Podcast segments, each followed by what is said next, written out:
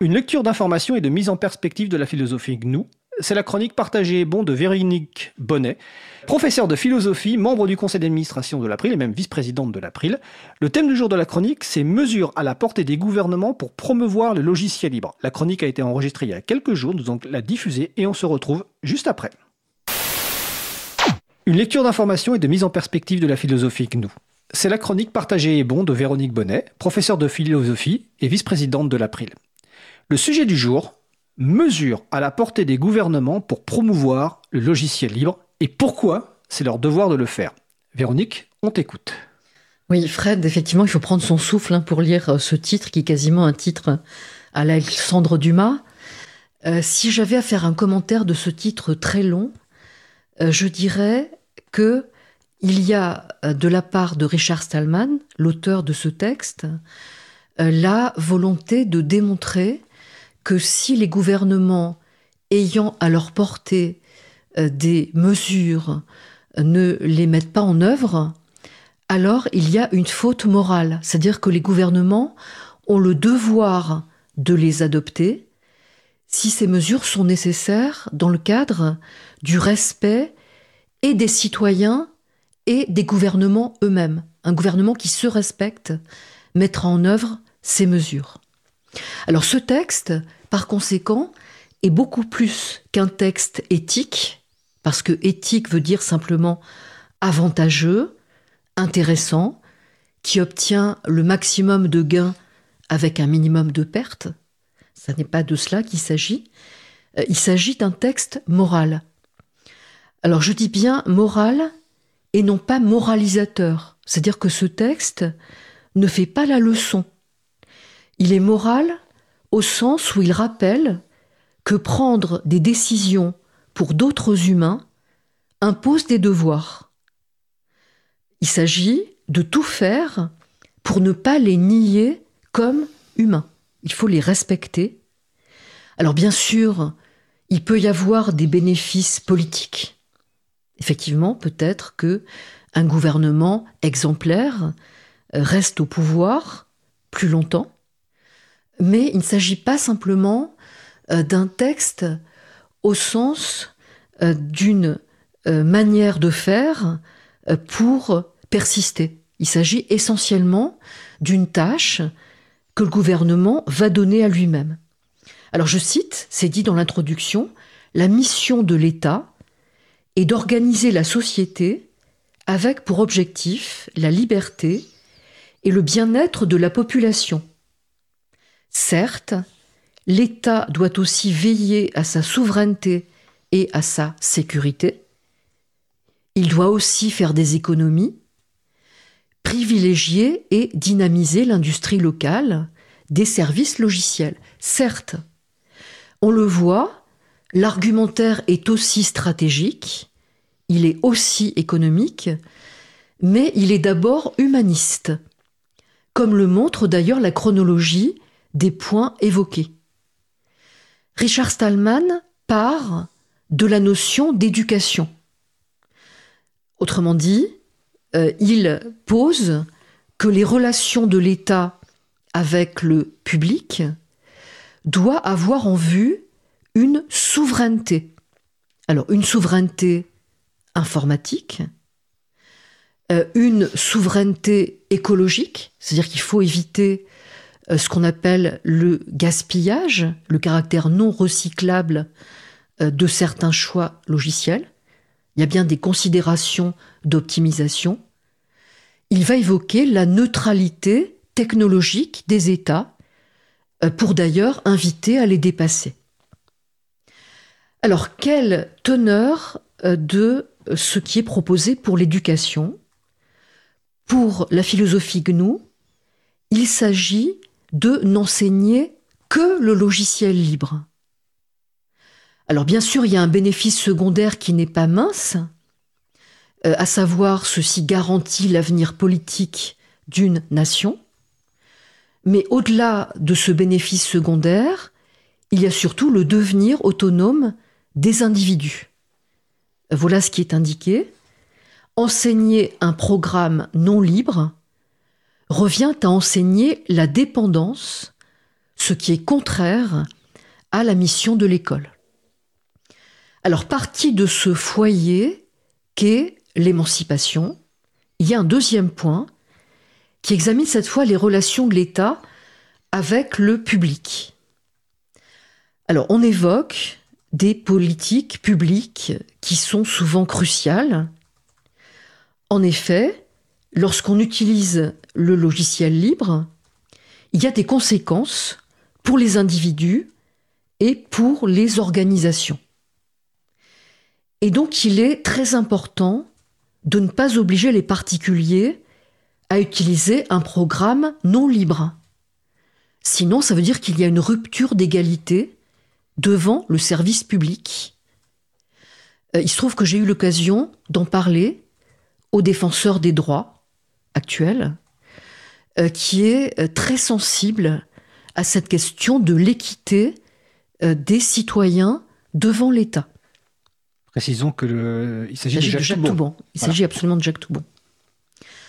D'où la proposition de ne distribuer que du logiciel libre, y compris lorsqu'il s'agit de logiciels utilisés à l'école. Alors récemment, euh, il a été question hein, dans différentes tribunes de matériel distribué déjà prédéterminé euh, pour euh, aller vers du logiciel non libre. Il a été question aussi de, sites web de l'État. Il serait fondamental d'y accéder seulement avec des logiciels libres. Il se trouve, je donne un exemple, que comme enseignante, on m'a proposé d'utiliser un programme qui est Educarté. Educarté qui propose aux enseignants, pour leur classe, euh, de disposer des missions éducatives. Or, expérience amère, malheureuse, il se trouve qu'avec Educarté, euh, il faut utiliser Flash. Euh, ce à quoi je n'ai pas pu me résoudre. Donc j'ai écrit à Educarté et mon courrier est en attente de réponse. Pourquoi, par conséquent, proposer des formats et des protocoles libres? Non seulement les protocoles de communication, mais aussi les liseuses euh, qui interviennent dans les bibliothèques, dans les établissements scolaires, euh, sont encore à libérer. Il y a beaucoup de travail à faire pour y parvenir, euh, puisqu'il s'agit de libérer les ordinateurs des licences. Mais là encore, lorsque ce point est évoqué dans le texte, c'est la plupart du temps la vente liée qui prévaut. Donc ce n'est pas simplement une question d'argent. Cette contrainte est inique d'imposer, euh, d'utiliser des, ordinateurs euh, avec des licences. Euh, et en plus, certains dispositifs empêchent le recyclage, le reconditionnement des ordinateurs de seconde main. Et en ce sens, l'État doit se mobiliser pour parler d'indice de réparabilité, pour parler de recyclage et de cohérence écologique. Le point qui est examiné ensuite est celui de la souveraineté informatique. Il est précisé que l'État doit garder la main sur ce qui le concerne. Sinon, il est subordonné à des entités privées. Migrer vers le logiciel libre est ainsi un axe fort euh, à euh, cette même antenne, il a été question de la migration de la gendarmerie nationale vers le logiciel libre, euh, ce qui permet donc de développer des solutions informatiques tout à fait cohérentes lorsqu'un État est un État qui s'impose le devoir de respecter ses citoyens. D'où Deuxième point, il se trouve que souveraineté informatique est traitée doublement. Il y a dans ce texte une préconisation du contrôle de l'État sur les tâches qui sont de son ressort. C'est-à-dire que l'État doit contrôler ses ordinateurs et euh, maîtriser si l'ordinateur euh, n'est pas euh, portable, le lien qui permet son utilisation. Il faut influencer, par conséquent, le développement du logiciel libre, ne surtout pas encourager le logiciel non libre. Il y a parfois des contrats étonnants qui sont passés entre les États euh, et les GAFA. Alors, j'ai déjà parlé euh, tout à l'heure du gaspillage.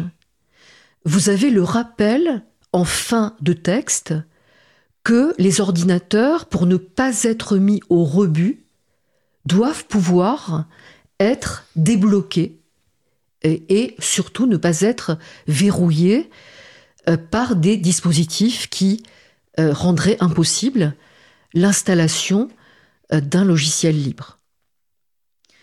Le dernier point est tout à fait inspirant pour le professeur de philosophie que je suis, puisque dans ce texte, on parle bien de neutralité technologique, mais on dépasse aussi cette expression. Je cite, Il est dit que l'État ne doit pas imposer de préférences arbitraires sur des choix techniques, mais pour autant, il ne doit pas être neutre au sens d'indifférent. L'État ne peut pas être indifférent. Je cite, Seuls ceux qui désirent mettre un pays sous leur joug pourraient suggérer que son gouvernement soit neutre en ce qui concerne sa souveraineté et la liberté de ses citoyens.